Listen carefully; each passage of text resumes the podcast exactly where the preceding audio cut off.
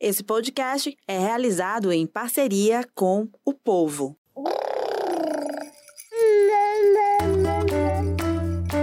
Você ouve agora o MamiCast, o seu podcast de maternidade com informação e leveza.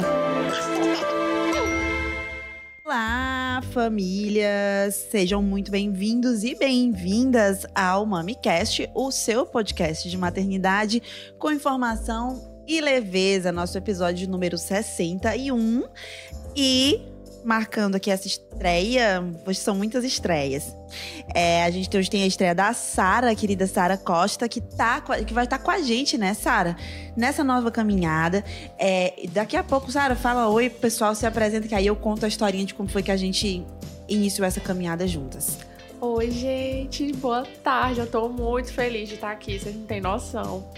E deu um start assim quando eu tive meu bebê, óbvio, né? O Noah. o Noah. Lindo. Ele vai fazer sete meses agora. E em uma das, das minhas conversas com a Raquel, é, eu disse para ela que eu, seria incrível dar um novo propósito, né, para essa, pra essa minha fase da vida, que é ser mãe e dá ainda mais sentido para isso. É, então é maravilhoso, estou muito feliz de estar aqui.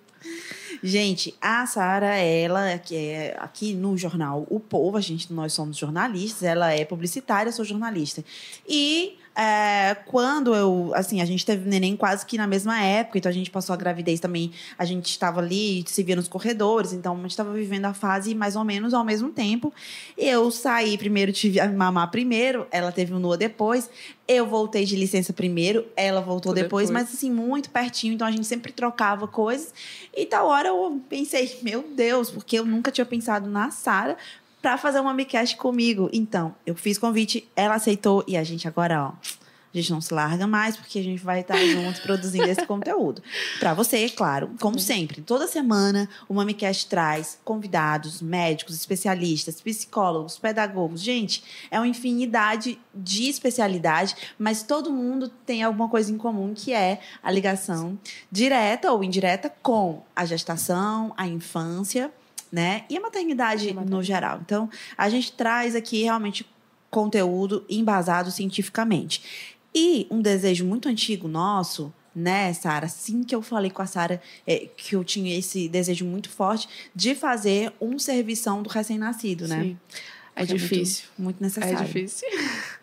Porque é uma primeira fase que, assim, é, mesmo que você faça seu acompanhamento pré-natal perfeito, que você seja uma pessoa que estuda bastante, mesmo assim, meu anjo, você vai precisar saber muita coisa ali na hora do, do vamos ver, na hora da, da hora H, que são muitas horas H, mas enfim, você vai precisar ter esse conhecimento. E aí, claro, quem pode nos tirar essas dúvidas? Ah, o seu pediatra, claro.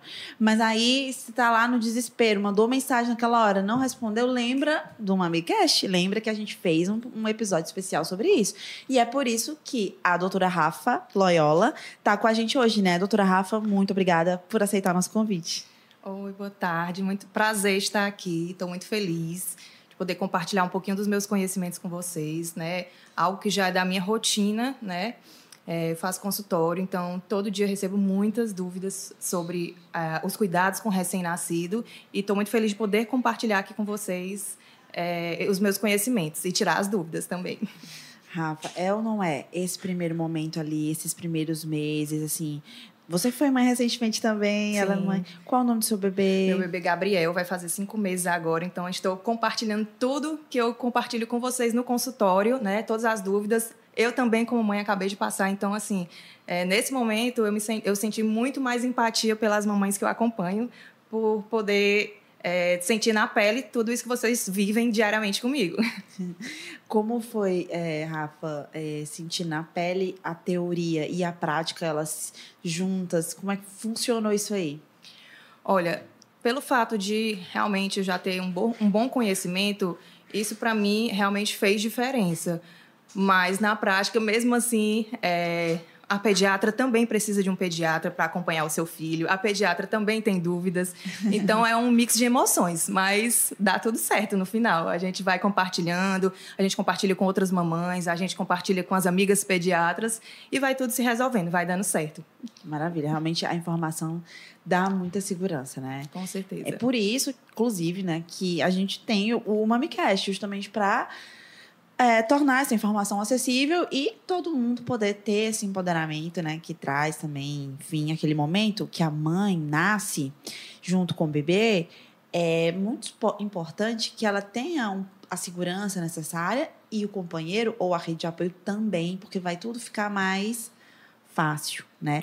Sim. A Sara comentou comigo que a mãe dela ficou com ela os 15 primeiros dias. Graças a Deus. Muito importante, né? É, não teria tido condição eu não, eu não sei o que, é ter, o que eu teria feito sem ela esses 15 dias, sinceramente. É, então, essa questão da rede de apoio é muito importante, né? É, o que é que eu sempre falo, assim, primeiro de tudo, se a gestante puder, faça uma consulta pré-natal pediátrica. Por quê? Porque você vai conhecer a pessoa, o pediatra que vai acompanhar o seu filho, né, durante esses, esses, principalmente esses primeiros dias que são mais intensos, que a gente precisa desse contato maior com o pediatra, que existem muitas dúvidas. Você pode levar a sua rede de apoio e lá aprender um pouco mais sobre o que é que vai acontecer e chegar um pouco mais preparada. Lógico que mesmo sabendo na teoria, na prática vai ser diferente, mas já chegar com aquele conhecimento vai fazer toda a diferença.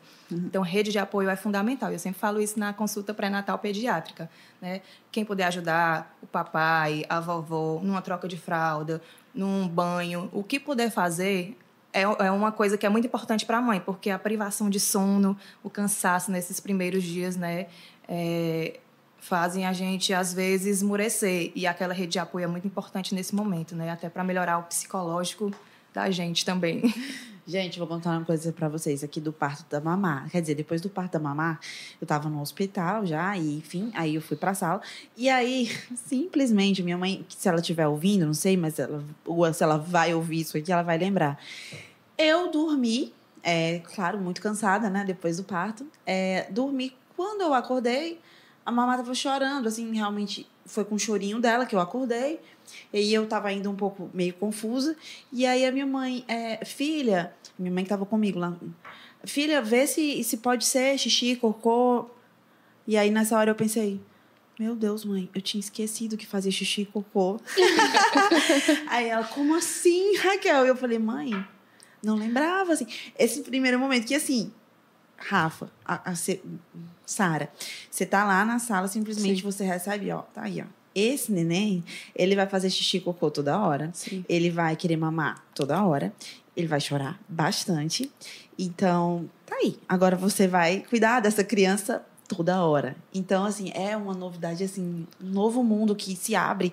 Então, eu simplesmente tinha tido a Serena há cinco anos e não lembrava. E ela começou a rir. A gente riu muito desse momento, porque, enfim, eu ficava chamando as enfermeiras para elas me relembrarem coisas básicas, assim, como troca aquela fraldinha inicial, qual a pomada. É, isso aí foi uma questão, meu Deus. Olha só, a pomada. Porque assim, a gente sabe que tem algumas marcas mais famosas, mas eu perguntei para elas assim, gente, na real, qual é a melhor? Porque vocês são enfermeiras aqui do hospital, enfim, conta para aí, conta para mim a, a, a seu segredo. Engraçado, cada uma dizia uma pomada diferente. Aí eu fiquei, gente, o que, que eu faço? Mas tudo vai de gosto, né? Tudo é. E esse negócio de trocar a fralda, eu tive meu filho 10 horas. O coitado ficou até 6 da manhã sem trocar a fralda. Ai, Quando a enfermeira chegou, você já trocou? Aí eu tinha que trocar. Exatamente. Aí, Rafa. O coitado tava todo sujo, eu fiquei morrendo de pena, eu só consegui olhar assim. Eu... Nossa, foi horrorizante. horrorizante. Mas, gente, assim, às vezes a gente fala, nossa, é, é uma besteira que é dúvida, mas uma besteira que é dúvida para você não é besteira, é uma coisa importante, né? Inclusive, a troca de fralda é uma das coisas que a gente aborda na consulta pré-natal pediátrica, né? Qual a melhor forma de fazer a troca de fralda, a técnica correta, né? Qual pomada usar. Então, a gente já fornece essas informações para que essas dúvidas já estejam um pouco mais claras na cabeça das mamães, dos papais, quando o bebê chegar. Então, assim, nada é besteira. Uma besteira para você é importante porque vai fazer diferença nos cuidados do bebê, né? Sem dúvida. Eu acho que o que eu tinha mais dúvida quando ele nasceu é, era a questão do arroto. Por que, que tem que botar para rotar? O coitado já tá dormindo, a gente vai acordar na hora que for botar para rotar. o coitado tá falando, ela se referindo ao Nu assim. É porque ele era tão pequenininho, era, é. era um, um serzinho assim tão frágil, né? Que dava pena de mexer. E assim, eu nunca tinha pegado num bebê tão pequeno. E aí eu como é que eu vou botar para rotar? Eu chamei a enfermeira umas 10 vezes. Ela, minha filha, você tem que aprender. Você vai para casa sozinha. E eu, não, minha mãe vai estar tá lá. Eu não vou estar só. Eu acho que essa questão do arroto, assim, a importância. Por que, que é tão importante a gente colocar para rotar, sabe? Eu acho que pode ser a dúvida de outra pessoa. Sim, com certeza. E essa é uma dúvida importante, uma dúvida muito comum também no consultório, né? Primeiro, por que, que a gente tem que botar para rotar? É, nós temos uma válvula de comunicação do estômago com o esôfago chamado cárdia, certo? E essa válvula, ela ainda é muito molinha e imatura no bebê recém-nascido. Em, em, nós adultos, ela já é madura e ela consegue segurar o alimento líquido. No bebê, quando ele toma leite e por qualquer motivo a gente aperta a barriguinha, ou a gente balança, ou a gente deita, esse leite ele tende a retornar do estômago para o esôfago e tende a ter refluxos, né? Que é o que a gente chama de refluxo que pode ser fisiológico, dentro da normalidade, né? E aí a gente tem algumas coisas que a gente faz para evitar que esse alimento, esse leite, reflua para o esôfago e que ele tenha aquelas famosas golfadas, né? Uhum. Que são coisas que preocupam muito as mamães, né? Então, colocar o bebê mais verticalizado ou com a cabecinha mais elevada em relação ao corpo, né? Que é esse momento de botar para rotar, vai facilitar que esse leite desça para o estômago e vá para o uhum. intestino e não volte com facilidade. É, nem todas as vezes o bebê vai arrotar, tá? Mas é importante deixar ele mais verticalizado justamente para que o leite siga seu fluxo normal no trato gastrointestinal e que não tenha essas golfadas com facilidade. Né? Aí muita gente me pergunta, ai, toda vez ele vai arrotar, porque às vezes eu estou muito cansada, eu tenho que ficar lá meia hora e ele não arrotou e eu, eu não estou mais aguentando, estou com muito sono. Não, não precisa. Se a gente deixar aquele determinado período de 20 minutos, 20 a 30 minutos, às vezes 20 minutinhos já, já resolve, né? Já vai resolver e não precisa esperar que ele arrotar o bebê para poder colocar ele no berço. Às vezes é só um azinho, né, que sai Isso. bem sutil. É. Ah, olha só. Pois é, no início eu realmente, por exemplo, na Serena. Agora, engraçado como os bebês são diferentes, eles Sim. também têm fisiologias totalmente diferentes, né? Sim. né? A Serena, ela não tinha essa necessidade de arrotar. Não me lembro quantas vezes ela, eu coloquei e ela de fato arrotou. E aí, quando eu percebi que ela nunca arrotava, enfim, devia arrotar e eu não percebia, mas eu percebi, ah, então tá, então não vou mais nem ficar nessa, enfim, nessa luta. Parei e realmente tudo fluiu bem. Ela não gofava, ela não vomitava. Já a mamar, não, a mamá era totalmente, totalmente diferente. Então, ela tinha, e aí ela gofava. Às vezes, o golf era tanto que me assustava a quantidade, parecia um vômito. Eu falava com a médica, né? E ela, fala, ela falava isso. É, Raquel, realmente ela pode ter refluxo ou não, a gente ainda não sabe, mas, de fato, tem que colocar. E aí eu comecei, todas as vezes eu botava para rotar mamar, é diferente da Serena. Então, tem que observar também o seu bebê. Qual é, é né? O que, que seu bebê está pedindo, o que, é que ele está comunicando. Ah, eu tenho outra história de maternidade, de pós-parto para contar. E aí pode surgir alguma dúvida. É, lembrando, né, que eu vou acessar aqui agora a nossa live para saber se alguém tem alguma dúvida, mas fiquem à vontade aí para é, retirar as dúvidas se, se houver, tá? Uhum. É, mas então, na Serena, eu tive a Serena, parto normal, um domingo para segunda, segunda de manhã, papapá. E aí pronto. Primeira noite na maternidade, é, apenas eu e Jonathan dormimos com a Serena. Então, assim, é a primeira viagem, gente. É tudo muito louco, muito louco. Então a gente não dormiu, porque a Serena não dormiu, ela só chorou a noite inteira. E a gente não sabia que aquilo era normal, né? Então a gente olhava para a cara do outro, tipo, desesperados, os dois sem dormir desde o dia anterior. E a gente olhava um para a cara do outro assim, meu Deus, tem alguma coisa de errado com essa criança, ela tá passando mal, ela tá sofrendo. E a gente chamou a enfermeira e a enfermeira disse: "Não, é normal". A gente falou: "Não, não é normal, chama a médica". E aí lá se vem a pediatra do hospital de plantão para saber o que, que a gente estava desesperado, né? E a gente falou: "Nossa, ela não parou de chorar, papapá. E aí a doutora falou assim: gente, é normal. Ela tá se comunicando, ela não sabe mais nenhuma outra forma de comunicação, então ela só sabe chorar. E aí, é isso, ela tá bem, ela tá, ela tá mamando bem. Aí ela verificou se ela tava pegando direito, se tava tudo bem, e tava. Realmente ela tinha mamado bastante colostro. Então ela estava alimentada, não estava suja, Só que ela queria chorar. E queria colinho. Eu só queria colinho, é. E aí eu fiquei assim, meu Deus, não é possível que isso seja verdade. E assim, cada bebê, né, Rafa, tem sua particularidade. Já a mamá não foi assim, dormiu plena, maravilhosa.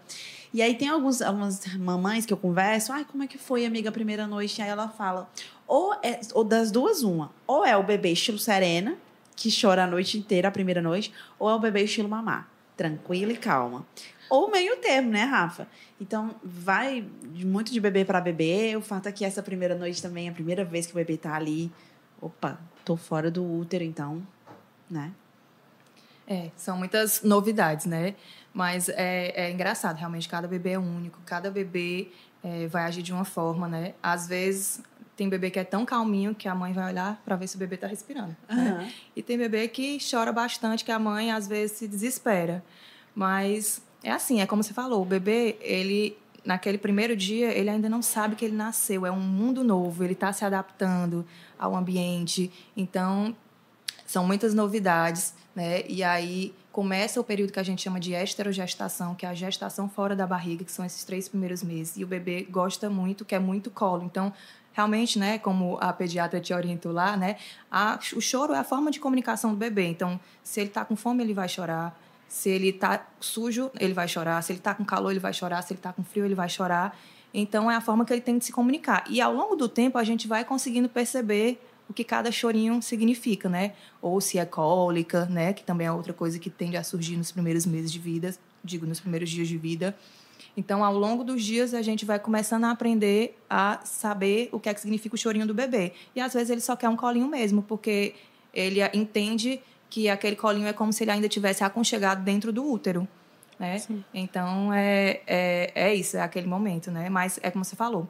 É, a minha mãe mesmo dizia: Minha filha, você me deixou quatro anos sem dormir. O seu irmão, eu tinha que olhar, botar o dedo no nariz para ver se ele estava tá, respirando. Então, cada bebê é um bebê, né? E a gente tem que, que aprender a conviver e lidar com as, com as ações de cada um dos nossos bebês, né? Com essas diferenças. Com diferenças. Como é que foi o Noah, Sara? Chorou muito na ele, primeira noite? Ele foi muito tranquilo. A primeira noite eu fiquei na recuperação da, da anestesia, né? Ele ficou no meu peito um tempão de boas quando saiu, dormiu, não, não deu um ar. Foi. Quando a gente foi pro quarto, ele só chorou quando a gente ficou só. Por que os bebês fazem isso, gente? E eu fiquei, tava tudo bem até agora. O que, que tá acontecendo? e a gente ficava sem saber como pegar, como é que ajeitava aqui no ombro, né, pra, pra dar o colinho pra ele.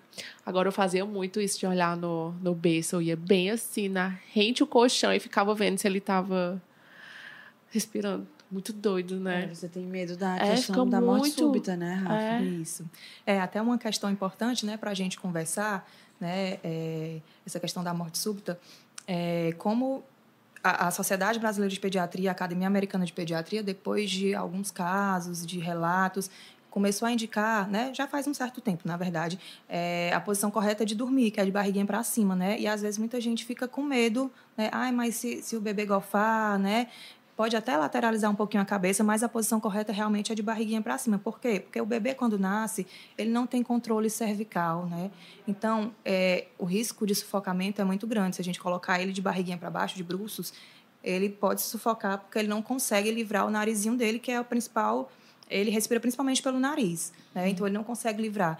E é por isso também que a gente não recomenda nada de pano solto, de às vezes a gente faz aquele enxoval lindo, maravilhoso, né? Que é, a gente chega lá, o quartinho está maravilhoso, mas aquilo ali, na hora de dormir, a gente indica que retire tudo, inclusive qualquer pano solto. E o bebê, ele é para dormir somente com a roupinha dele e mais nada de barriguinha para cima, né? Às vezes, quando alguns papais e mamães ficam muito ansiosos porque ah, eu vou deixar ele de barriga para cima e eu tenho medo que golfe e, e, por acaso se engasgue, a gente pode indicar até de colocar um travesseiro anti-refluxo embaixo do colchão, que aí a cabeceira fica mais elevada e aí dá até uma tranquilidade maior para os papais e mamães nesses casos. Eu fiz isso. Fiquei mais é. tranquila mesmo. é, eu, eu ficava assim, com a Serena eu sabia dessa recomendação e coloquei ela tudo bem, foi tudo bem. Com a mamá, eu é, eu notava que ela gostava muito de dormir de ladinho, né? Embora no começo eu não colocava, porque é um risco, né? Então, mas depois que ela já foi ganhando essa autonomia, eu já fui colocando ela de ladinho. Uhum. E aí eu não sabia se era era errado ou não, mas ela amava dormir de ladinho. Quando eu voltava de ladinho, ela dormia mais. E aí tem isso, né, doutora? Às vezes a mãe encontra ali uma posição boa para o bebê, é, é, tranquilo deixar de ladinho. Tem até um, aquele rolinho. É, tem. Pode assim, ou não pode Na usar? verdade, assim, a, a posição ideal mesmo é barriguinha para cima, cima, né? Mas, assim, é o que eu sempre oriento, né? Porque às vezes tem pais que dizem, ah, não, ela só dorme dessa forma. Então você deixa dessa forma, mas sempre que você estiver supervisionando, nunca sozinho. No uhum. momento que você for dormir ou que você não puder mais supervisionar, tem que ser de barriguinha para cima mesmo, por conta do risco de morte, morte súbita, né? Então, uhum. assim, às vezes o bebê não aceita, às vezes o bebê só quer ficar no colo da mãe mesmo. É. E aí ou, ou, então, às vezes, ele só aceita dormir de barriguinha para baixo. Então, Isso. assim, a, a, gente recomenda o correto, mas orienta, né? Sempre supervisione se você é, não estiver utilizando essa forma que é a recomendada mesmo pela Sociedade Brasileira de Pediatria, né? Perfeito. Ah, é muito importante, gente, também é, que esse contato inicial, esses primeiros meses, né, doutora Rafa, é, haja uma cooperação por parte da rede de apoio e que haja essa compreensão é, daquela nova mãe que está surgindo. É, por quê? Porque é um momento muito delicado, né? Então, assim, o primeiro puerpério, uh, e aí não estou dizendo que é só o primeiro puerpério. Pode ser que o segundo também seja, assim, um pouco mais é, vulnerável emocionalmente. Mas, geralmente, o primeiro puerpério, que é aquele momento onde aquela mulher nunca foi mãe na vida dela. Então, ela não sabe é, ou não sabia, enfim, ela está ali aprendendo o vínculo que ela vai ter com aquele bebê, que tipo de mãe ela vai ser, é, será que eu vou. Que tipo de mãe eu sou? Aquilo está em construção constante. Ninguém. Ah, pariu, pronto, já está tudo estabelecido. Por que, que eu estou falando isso, né? Porque eu venho notando que há essa relação um pouco conturbada entre esse primeiro contato da família com a nova mãe. Às vezes há formas de ajuda que podem não, não ser exatamente uma ajuda, podem até estar sufocando aquela mulher e aquela mulher quer ali ter um tempo sozinha com aquele bebê, ela quer experimentar dar o banho dela sozinha, ela quer experimentar segurar o bebê sozinha para ver. E aí alguns comentários, de, sei lá, rede de apoio, podem prejudicar esse começo. Eu digo porque é, eu observo né, essa realidade, converso com muitas mães, estou em muitos grupos, amo meus grupos de WhatsApp. E eu vejo que existe aquilo ali, é esse primeiro contato. Então, eu falo agora para a rede de apoio. Se você tem uma mãe que vai chegar na família, ou se você está aí agora com uma mãe nova chegando aí na sua casa, você está acolhendo ela, é, procura sempre perguntar que tipo de ajuda ela quer. É, o que, que ela está precisando, né? Você quer que eu lave a louça enquanto você fica com o bebê? Você quer que eu é, arrume a cama para vocês ficarem no quarto enquanto eu faço isso? Então, assim, precisa ter isso. E não saia fazendo tudo achando que aquela mulher vai achar incrível, porque pode ser que ela esteja só querendo ficar, esteja querendo só ficar com seu bebê e querendo ali saber que relação é essa que está surgindo? Claro, existe a relação também que está surgindo na família, né? Os familiares também estão sendo. É, cada um está tá, tá sendo avô, avó pela primeira vez, tio, tia. Sim. Mas esse precisa ser preservado, porque a saúde mental daquela mulher, né, o puerpério, que pode evoluir ali para um baby blues, para uma depressão pós-parto, e esse cuidado é fundamental. Agora, eu quero também falar de outras dúvidas importantes desses primeiros três meses. Eu falei primeiros três meses, mas nem precisa ser só três, pode ser os primeiros quatro, cinco meses. e aí por diante. Mas, é, é, é, Rafa, a gente fez um roteirinho, ela me mandou, até a gente combinou que ia ter dois episódios.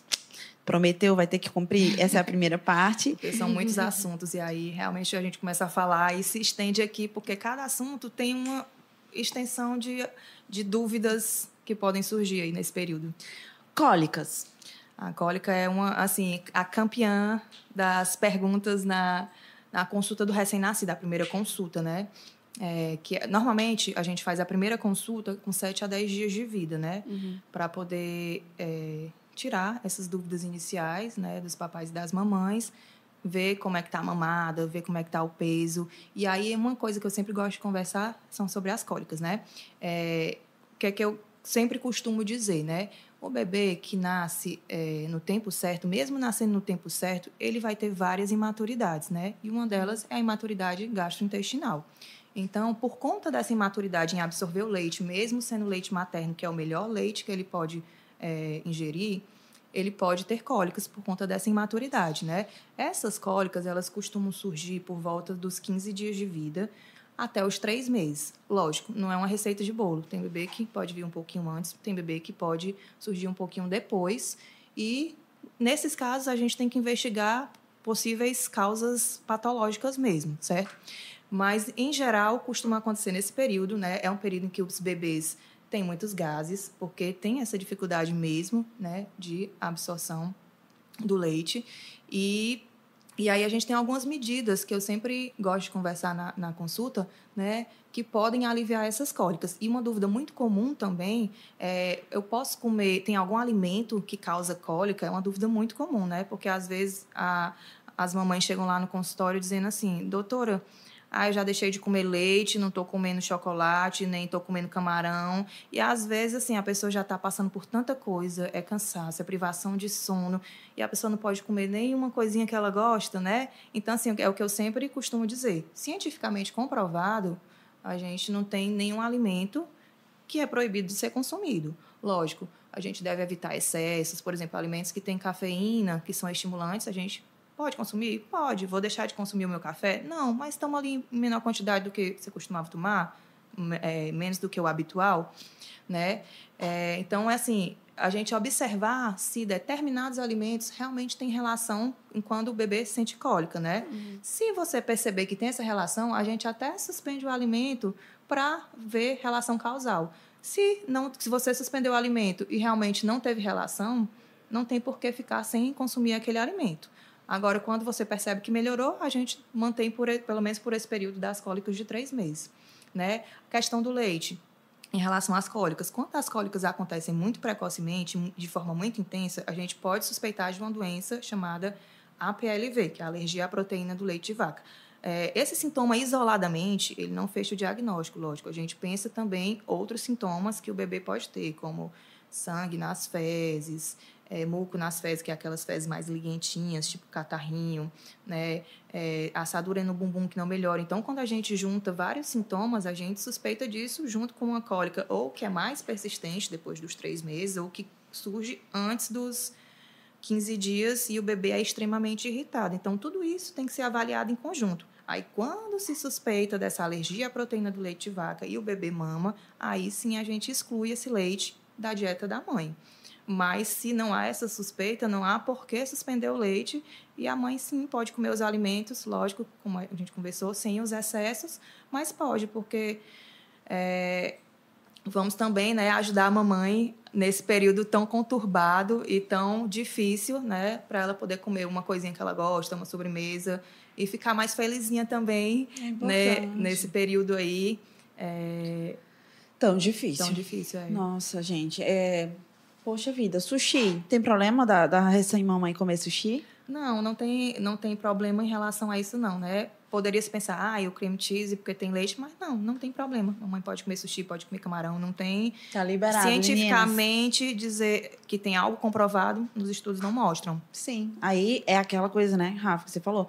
Observa. Ah, depois que eu comi por conta. É, sei lá, teve aí uma, um, um, algum sintoma realmente mais é, é, que mostra ali, ou que faça realmente duvidar, chegar a essa, essa, essa dúvida, Aí você pensa que foi que eu comi, ah, tá, então posso ali. Enfim, vai ser uma observação, um Sim. período de observação, né? Sim. Então, se surgir ali antes dos sete dias, é, ou antes dos primeiros 15, 15 dias. dias. Isso. Já, já. É, o meu bebê, no caso, meu bebê tem o diagnóstico de APLV, né? Meu bebê, com oito dias de vida, ele tinha muitas cólicas, era um bebê extremamente irritado, né? Que tinha várias coisinhas ao mesmo tempo, tinha muco nas fezes, então é, foi algo que já me fez ligar a anteninha, principalmente por já ser da área, né? É, e pensar, e realmente, depois de um tempo, a gente fechou o diagnóstico de APLV, né? Que o diagnóstico é feito através da exclusão do leite, né? Na, no caso do leite materno, da exclusão da dieta da mãe. A gente passa 30 dias excluindo essa dieta, né? E aí, após 30 dias, a gente retorna. E se o bebê retornar os sintomas com o retorno do leite, a gente fecha o diagnóstico clinicamente mesmo, não é necessário nem exames. Então, meu bebê fechou o diagnóstico e depois que a gente começou a tratar, virou outra criança, né? E assim, tudo muda, né, na vida da mãe, porque às vezes a cólica, a irritabilidade é um estresse para a família, porque o bebê não dorme, o bebê está chorando muito, a gente fica, meu Deus, por que, que ele está chorando tanto? Eu não quero ver meu filho sofrendo. E tudo isso, né, já melhora muito e facilita mais a nossa vida nesse período mais conturbado, né? Uhum. Nossa, que importante esse relato, viu? E conheço mães que tiveram ali que mudar a alimentação completamente. Não sei como foi para você. Como foi essa essa questão? Porque assim, até então você tava tua, sua dieta era normal. Uhum. E depois você teve que restringir. É uma adaptação também para a mãe, num momento também difícil. Então, tem todo um processo. É, e não é fácil, né? Porque assim, a dieta, praticamente tudo tem leite. Tem muita coisa, né, que a gente nem sabe que tem leite, mas tem leite. Porque as proteínas do leite, né, na forma com que elas são descritas nas, nas embalagens, às vezes caseína é uma proteína do leite, mas a gente não sabe, né? É, proteína do soro do leite, ou doce de leite, ou alguma essência de caramelo. Tudo isso tem leite, a gente não sabe. Então, são coisas que a mãe, quando tem essa suspeita, ela precisa ser orientada por um profissional, por um nutricionista, por um pediatra, por um gastropediatra, para aprender tudo isso. E, às vezes, até macarrão tem pode conter traços de leite, dependendo da marca. Produtos de higiene pessoal, podem conter leite, hidratantes, sabonetes. Então, assim, é muita coisa. Até e os é um itens pessoais teve que, que trocar? Não, eu não, mas é assim, eu digo porque tem traço de leite e dependendo do grau de alergia uhum. da criança, a mãe realmente precisa trocar até os itens de uso pessoal, porque a, a, tem crianças que têm, é, além dos sintomas gastrointestinal, gastrointestinais, tem também a PLV de causa alérgica, uhum. então causa sintomas de pele, né? Uhum. Que é a que a gente chama IgE mediada. Nossa Senhora, hein? E agora tem um terceiro tema aqui que a gente tinha colocado no nosso roteirinho, que a gente só falou de um. é, porque são muitos assuntos. É, a gente vai conversando aqui, vai surgindo muita dúvida, né? É. Mas, bom, cuidados com o bebê. Eu vou, eu vou pular para esse, né? Porque a questão do sono, eu acho que tem um episódio só para, para isso. E a gente Sim. vai fazer. É, mas eu vou falar ali dos cuidados com o bebê, por quê? Eu falei da pomada uhum. e realmente é uma questão. Porque teve uma questão, e aí eu queria que você falasse é, sobre a pomada, é, aquela pomadinha que não pode ser utilizada todas as vezes e que uhum. tal hora alguém disse: Ah, essa pomada é maravilhosa, gente, e é barata, então vai lá, compra. Que é aquela com zinco. Sim. É, e aí surgiu, e aí os pediatras entraram realmente nas redes sociais para esclarecer sobre isso. Tem a pomada, tem sabonete. Eu ficava na dúvida, juro, gente, eu ficava querendo perguntar para todo mundo e nunca ninguém me dizia uma coisa muito clara quanto a questão do sabonete. Eu queria passar um sabonetinho na mamá, uma estalinha, uma coisa assim bem tranquila. É, aí falavam que não podia nos primeiros 15 dias, banhos sem sabonete, ou então só um banho por dia. Enfim, o que, que é que a gente pode fazer para banhar esses nenéns? Pronto, vamos, vamos, começar pela primeira pergunta, que é a questão da pomadinha, né?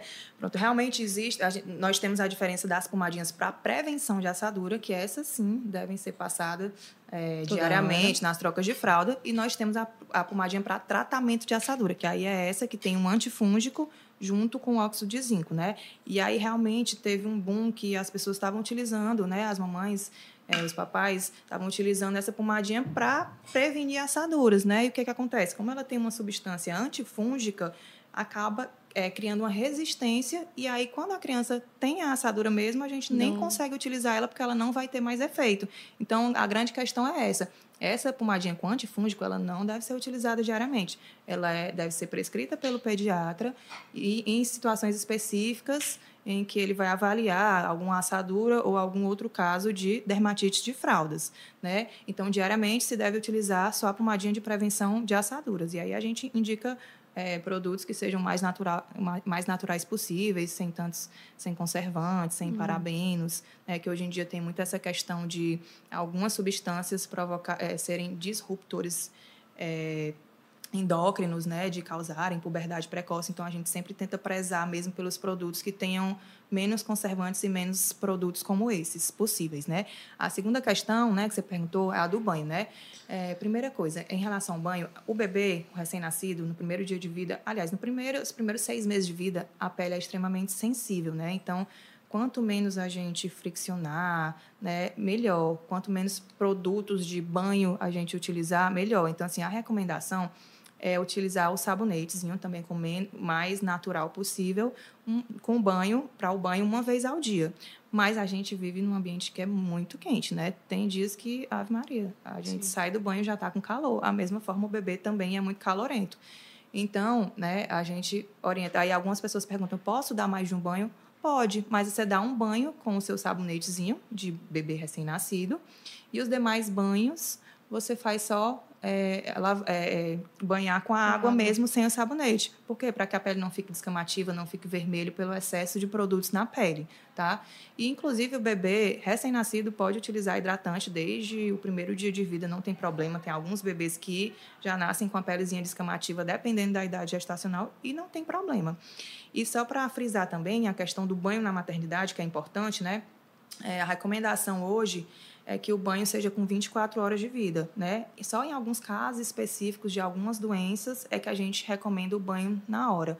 Mas é, se não tiver uma recomendação específica, o banho indicado com 24 horas para que o bebê é, não perca aquela que a gente chama de vernix caseoso, uhum. que é é tipo uma substância branquinha que nasce junto com o bebê, né, e que dá calor para que ele não perca calor, porque se o bebê é, toma banho logo após o nascimento perde essa substância de proteção, o frio que causa pode causar até desconforto da respiração no bebê.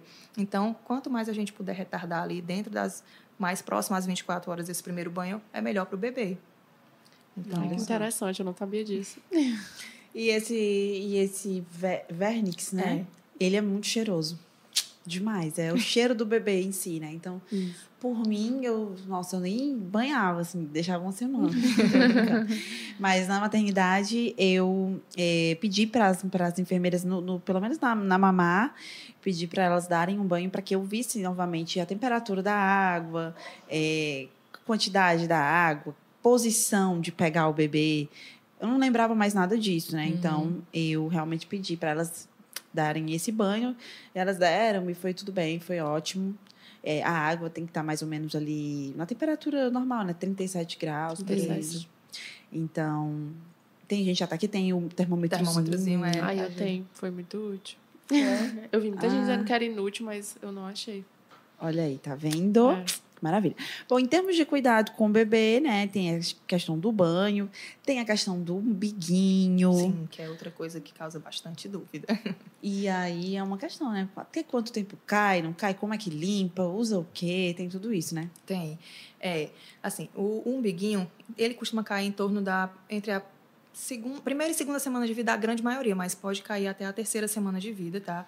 Hoje em dia, né? É, a gente faz a limpeza com álcool 70%, três vezes ao dia, só na região, porque o umbiguinho tem aquela região branquinha, né? Que fica abaixo do clampzinho do coto umbilical. Então, é, a gente faz a limpeza nessa região e, às vezes, até já na maternidade você já percebe que ele fica mais sequinho até cair completamente.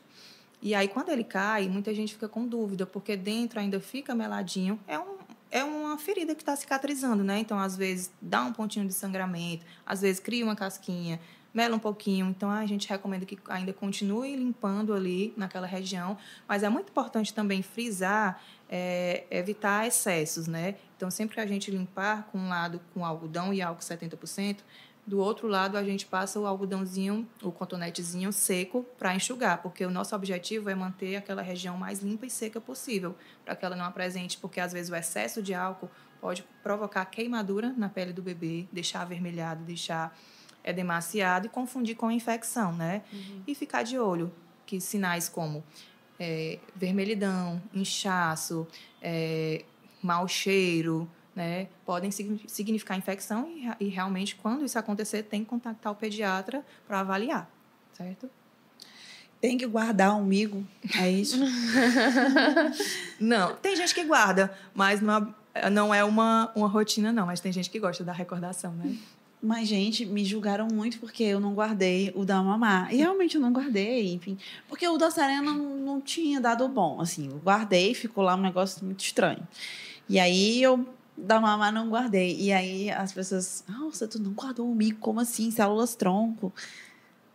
Não, mas não, não tem essa relação. Assim, na verdade, em relação às células tronco em si, né, elas só é, conseguem ser coletadas quando alguém pensa em coletar células tronco, tem que ser durante o procedimento, logo após o nascimento. O bebê nasceu, tem que coletar a célula tronco ali do cordão umbilical ainda passando sangue. Uhum. Aí sim consegue se coletar essa célula tronco para guardar. Mas depois que o bebê nasceu, que começou a limpar o umbigo, que ele ficou seco, realmente a gente nem consegue mais em relação a isso, não. Né? A, a questão principal das células tronco é na hora do nascimento, na hora que ainda está, vamos dizer assim, vivo ali, né?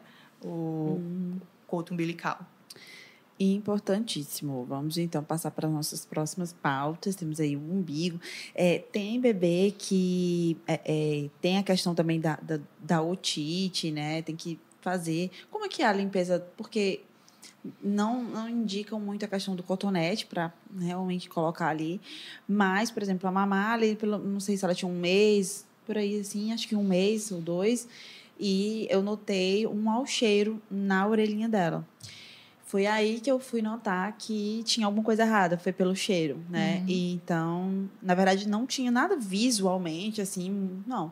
Foi pelo mau cheiro, daí eu contactei a pediatra dela e ela me indicou que eu fosse na emergência para analisar. E realmente ela estava com infecção, é, pode ter sido por conta da água que entrou, enfim. É, e então aí eu ficava realmente muito noiada com a questão da água, mas tem a, a, higiene também da própria, da própria orelha, né, que tem que ser feita. Isso. É, a questão de, de otite, o que é importante a gente observar. Primeiro, os otorrinos não recomendam de jeito nenhum realmente fazer a limpeza com cotonete. Com cotonete. Por quê? Porque tira a cera. A cera é proteção para o ouvido contra infecção, né? Então, a limpeza tem que ser somente externa mesmo. Quando você vai dar o banho do bebê, que você percebe externamente que está saindo a cerinha ali, aí você pode passar a toalhinha, uma olhadinha na região externa e fazer essa limpeza externamente. Mas o cotonete a gente não recomenda também, tanto os otorrinos como nós não recomendamos, tá? É, é, em relação ao otite, né? Você comentou aí a questão da água, uma outra coisa que pode causar otite, né? É, a, a, gente costuma, né, utilizar muito o aspirador nasal, né? E às vezes tem uns aspiradores nasais que a gente suga com a nossa boca. E a nossa boca tem bactéria. Então, às vezes, naquele momento ali, e o fato de sugar, dependendo da intensidade, pode modificar aqui a pressão do ouvido, porque existe uma comunicação enorme aqui nariz-ouvido, né? Então, sugou ali o narizinho, causou uma pressão maior, levou bactéria e já peguei casos de bebês que tiveram otite por conta desse, desses aspiradores nasais em que a gente suga, né? Com a nossa boca. E às vezes a gente pode estar doente e nem sabe, nem começou ainda um sintoma e acabou ali transmitindo para o bebê e causando otite, né? E importante também como identificar se é otite, né? Além do que você falou, do mau cheiro, a otite causa muita dor. Então, o bebê fica extremamente irritado e quando a gente pega perto da orelhinha, o bebê já é, afasta é, instantaneamente porque é algo que provoca muita dor, né? E a gente também, a gente realmente só consegue identificar fazendo a otoscopia, que é a avaliação. Mas a presença de secreção visível é algo que nos chama bastante atenção, que muito provavelmente deve ser uma otite. Rafa, é, você falou do aspirador nasal. Qual é o melhor, então, mais indicado? Na verdade, assim, eu não gosto de indicar aspiradores nasal, nasais. O que é que eu indico na, na minha consulta? Eu indico a lavagem nasal, certo? Então, assim, o bebê, desde o primeiro dia de vida, ele pode fazer lavagem nasal. E aí a gente tem vários dispositivos que, inclusive, a Sociedade Brasileira de Pediatria recomenda, tá? Ao nascimento, eu prefiro muito aqueles é, sprayzinhos nasais de jato suave, que você consegue colocar o sprayzinho dentro da narina do bebê e apertar e sair o jatinho. Ele consegue higienizar de forma adequada e não é incômodo para o bebê. Em casos em que o bebê tem mais secreção, dependendo da idade, mas nesses primeiros meses realmente tem que ser a seringa com soro. Aí a gente faz a seringa com soro. A quantidade de ml que a gente vai botar vai depender da idade do bebê, né? E aí a gente tem que ter cuidado só para não fazer uma pressão muito grande na hora de colocar esse sorinho, né? Tem que ter também uma técnica adequada, então Normalmente a gente tem que deixar o bebê mais elevado, né? Para que às vezes quando a gente vai fazer com o bebê deitado, ele pode engasgar e às vezes o bebê fica roxo, a mãe fica desesperada. Então, assim, sempre deixar o bebê com a cabecinha levada, idealmente, né? Bebês, bebês maiores. Até sentadinho no colo de alguém, uma pessoa segura e a outra pessoa vai lá e faz a lavagem nasal. Não necessariamente vai sair o soro do outro lado do nariz, né? Às vezes a criança pode deglutir, não tem problema. O importante é que a gente consiga tirar essa secreção. E com a seringa e o soro, em casos mais é, de gripes, quadros gripais em que a gente tem mais secreção, ela é mais eficiente. Mas eu não costumo recomendar o uso de aspirador nasal mesmo, não, por conta uhum. disso, né? É, por conta de já ter pego casos de otite, otite relacionados a isso. Nossa, eu, eu usei o aspirador porque Uhum. Teve uns, umas semanas que ele estava respirando e parecia que tinha alguma coisa presa no nariz dele. E aí eu fiquei desesperada, porque eu não. Ele não vai conseguir assoar, né? Porque, enfim, ele não tem esse controle. Uhum. E o que, é que eu vou fazer, né? Eu fiquei desesperada, comecei a pesquisar e comprei um, um, um aspirador. E porque eu usava o soro e não estava funcionando, mas depois eu fui entender que é só uma uma melequinha que fica presa, que, que realmente demora um pouquinho mais para sair, mas que aquilo ali não vai interferir na, na respiração, né, do, é, do bebê. É porque a via aérea do bebê é muito pequenininha, então assim, uma melequinha do, da própria mucosa nasal é. faz um barulho e às vezes realmente é um barulho que incomoda e que e para quem assim é realmente a primeira vez que está naquilo ali fica desesperado mesmo. Então, é, o que a gente recomenda é a lavagem nasal até conseguir, porque às vezes está até mais endurecido, uhum. e aí uhum. quando você faz a lavagem, amolece e você consegue tirar até com a fraldinha, né? É. Facilita. Uhum. A lavagem nasal é maravilhosa, assim, realmente é grande é, aliada das mães. Ah, Maria, até uhum. pode comprar a seringuinha lá que tá, é sucesso. Ah, a seringa para os primeiros. Ah, você falou do, do jato, né? O inicial, mas é, qual a, a, seringa mais recomendada? A de 1 ml. Tem umas que tem um, apenas 1 ml, uhum. é, 5 ml também, depois Sim. 10, né? Tem de 1, tem de 3, tem de 5, tem de 10, tem, tem vários é, é, tamanhos, mas assim dependendo da idade da criança, mas em geral já pode comprar logo uma de 5 ou uma de 10. Tem algumas que já são próprias para criança com a pontinha romba, então assim não machuca o nariz do bebê. É, de bichinhos. Unicórnio. É, que uhum. facilita, torna mais lúdico esse momento, porque a lavagem nasal às vezes é um momento que é muito ruim para a criança e a gente tem que tornar aquele momento o mais lúdico possível. E assim, uma coisa que eu sempre recomendo é a gente já fazer de rotina essa higiene nasal, pelo menos com o sprayzinho. E aí, quando precisar, a gente vai para a seringa, porque já facilita bastante a aceitação da criança. Porque quando a gente não tem esse costume e vai precisar fazer, e quando tem muita secreção já é mais incômodo para a criança, é mais difícil da criança aceitar. Então, eu, também são relatos muito comuns no consultório, porque a lavagem nasal é vida. Ela evita, na verdade, que, que uma infecção respiratória progrida, né? Se a gente faz ali com frequência mas tem muitas mamães que têm dificuldade, diz, doutora, meu filho não aceita de jeito nenhum. Então a gente ter essa rotina desde cedo já ajuda muito, né, para quando a gente precisar numa situação dessas. É, o modo operandi do correto é realmente precisa sair soro na outra narina ou não? Como é que é o correto? Não, não necessariamente vai sair soro do outro lado, né? Porque eu acho que a, a, grande dúvida é: tem que sair o soro do outro lado? Não, não precisa. Às vezes o bebê pode engolir e não tem problema, vai eliminar nas secreções do organismo mesmo, tá? O importante é que a gente consiga desobstruir o nariz, independente de sair do outro lado ou não, tá certo? Em geral, a gente, quando o bebê é um pouquinho maior, né, na verdade, a partir de dois anos, a gente uhum. tem outros dispositivos que podem ser utilizados. Eu acho que até ficaram mais famosos, como aquela garrafinha. Não sei se vocês Sim, já, né? Mas assim, bebês menores tem que ser realmente ou o sprayzinho nasal, ou a seringuinha. Tem o conta-gotas, né? Mas em geral a seringa e o spray nasal são os que a gente utiliza com mais rotina Muito nos bebês menores. Bom. Estamos chegando ao fim do nosso episódio já. Mas já, ó, eu não falei que era muito, é muito assunto para comentar. Muito assunto, gente. a gente foi em dois, tipo de uma lista de seis, né? Uhum. Mas tem muito mais e as pessoas com certeza vão assistir esse e vão mandar outras dúvidas. Então, a doutora Rafa né, apenas está começando aqui, quero dizer isso. é, muito obrigada pela sua participação hoje com a gente. Muitas dúvidas, até coisas que a gente nem sabia, né, Sara? A gente foi aprendendo aqui agora e tenho certeza que vai ser também muito útil para as nossas e os nossos ouvintes do MamiCast. Muito obrigada. Eu que agradeço, o prazer é meu. É, estou à disposição para a gente conversar mais sobre outros assuntos e, e, é muito bom poder esclarecer sempre as dúvidas dos papais, das mamães e até de vocês também, né? É bom sempre ensinar e ao mesmo tempo aprender e trocar experiências, né? Obrigada pelo Sem convite. Sara, se despeça da sua Ai, primeira gente. participação.